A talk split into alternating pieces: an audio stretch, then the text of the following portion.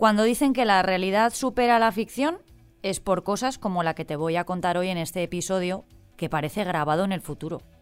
En realidad habla de movidas que nos imaginábamos de pequeños, muy modernas y a muy largo plazo, pero que ya están pasando. Así que a mí no me extrañaría que cualquier día nos encontráramos a un grupo de marcianitos, de esos verdes con antenas, haciendo turismo por el centro de nuestra ciudad. O que dentro de poco nos podamos teletransportar. Ay, a mí me vendría fenomenal para volver a casa después de una de esas noches que sales y no encuentras taxi. Eso sí que es el futuro.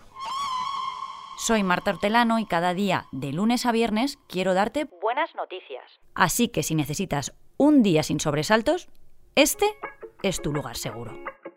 Los buenos días, un podcast diario para ponerte de buen humor. Uno de los principales problemas para atajar el cambio climático a nivel mundial está en el consumo de carne. Y no porque los científicos quieran volvernos a todos vegetarianos, sino porque producir esa proteína de origen animal tiene muchos efectos para el planeta. Las emisiones de gases de efecto invernadero de las explotaciones ganaderas se prevé que superen en breve el 25% de las totales. Así que no es de extrañar que la ciencia esté ya manos a la obra para garantizar nuestra alimentación en un futuro próximo y de una manera sostenible. Por eso la noticia que te traigo hoy es muy importante. Un equipo de investigadores de una universidad de los Países Bajos ha logrado desarrollar un método para producir una especie de microalga que podría ser una gran fuente de proteínas. Para que te hagas una idea, su contenido proteico ronda el 65%, una cifra alta si la comparamos con otros microorganismos de la misma naturaleza.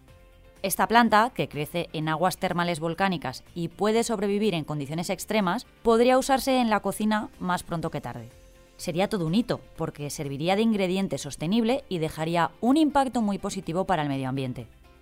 Los científicos que han investigado este descubrimiento creen que estamos más cerca de poder usar esta interesante e inexplotada microalga. Y es que, aunque ya existía y se había estudiado, no se había pensado en ella como fuente de alimento. Ahora, los investigadores enfocarán su trabajo en evaluar si es digestiva. Vamos, si nos la podemos comer sin irnos directos al baño. Y aquí viene el premio gordo del programa. El avance científico que más me ha sorprendido en estos 44 episodios de podcast. El futuro ya está aquí, amiguis. Y digo esto porque un grupo de investigadores estadounidenses ha desarrollado un descodificador que puede transcribir lo que una persona escucha o, atentos a esto, incluso lo que imagina en silencio. Es decir, ha llegado un chisme capaz de leernos el pensamiento. No sé si me fascina o me da terror, la verdad.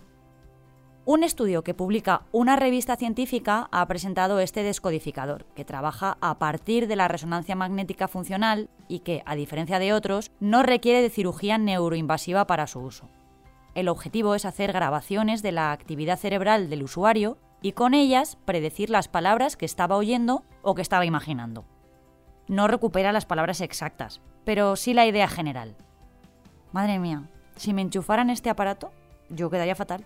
De hecho, muchas veces se me escapan sin querer algunas cosas que estoy imaginando y lo llamo pensar en voz alta. Pero es que además se ve que la máquina no falla mucho. Aproximadamente la mitad de las veces, cuando el descodificador ha sido entrenado para monitorizar la actividad de un participante, la máquina produce un texto que, aunque no es literal, se acerca mucho al significado previsto de las palabras originales. Para ello necesita de muchas horas de ensayo previo con el usuario para captar cómo se representa cada término en el cerebro y registrarlo. Este nuevo descubrimiento, que de momento solo puede usarse en un laboratorio, abre un nuevo debate más allá de la ciencia. En concreto, entra de lleno en nuestra privacidad. ¿Y si nos leen el pensamiento sin nuestro permiso? Pues para que te quedes tranquilo, eso no va a ser posible. Ya lo han avisado los científicos que lo han descubierto. No se puede leer el cerebro de nadie sin autorización, porque además la máquina necesita haber sido entrenada previamente con esa persona. Y menos mal, ¿eh? Porque si el polígrafo este descubriera lo que estoy pensando yo ahora mismo, que estamos a una miércoles, echaría chispas.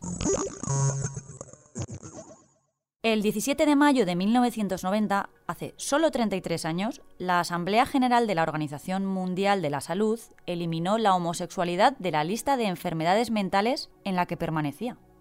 Desde entonces, tal día como hoy, se celebra el Día Internacional contra la Homofobia, la Transfobia y la Bifobia. Y aunque se están dando pasos de gigante en la lucha por los derechos del colectivo LGTBIQ, aún queda mucho camino por recorrer. Y personas como nuestra protagonista de hoy están siendo fundamentales. Está todo el mundo súper emocionado y estoy súper agradecida. Ella es Lía Sánchez Carballo y va a ser la fallera mayor de su comisión. Doctor Manuel Candela, Avenida del Puerto. Hasta aquí, ninguna noticia, porque cada año cientos de mujeres y niñas son elegidas para este puesto. Las mujeres trans tenemos derecho y tenemos ganas de ser felices. Pero ella es la primera mujer trans en ser nombrada. Un nuevo techo de cristal roto, esta vez en el mundo fallero. Así que desde aquí, nuestro aplauso para ella. Os dejo. Mañana más.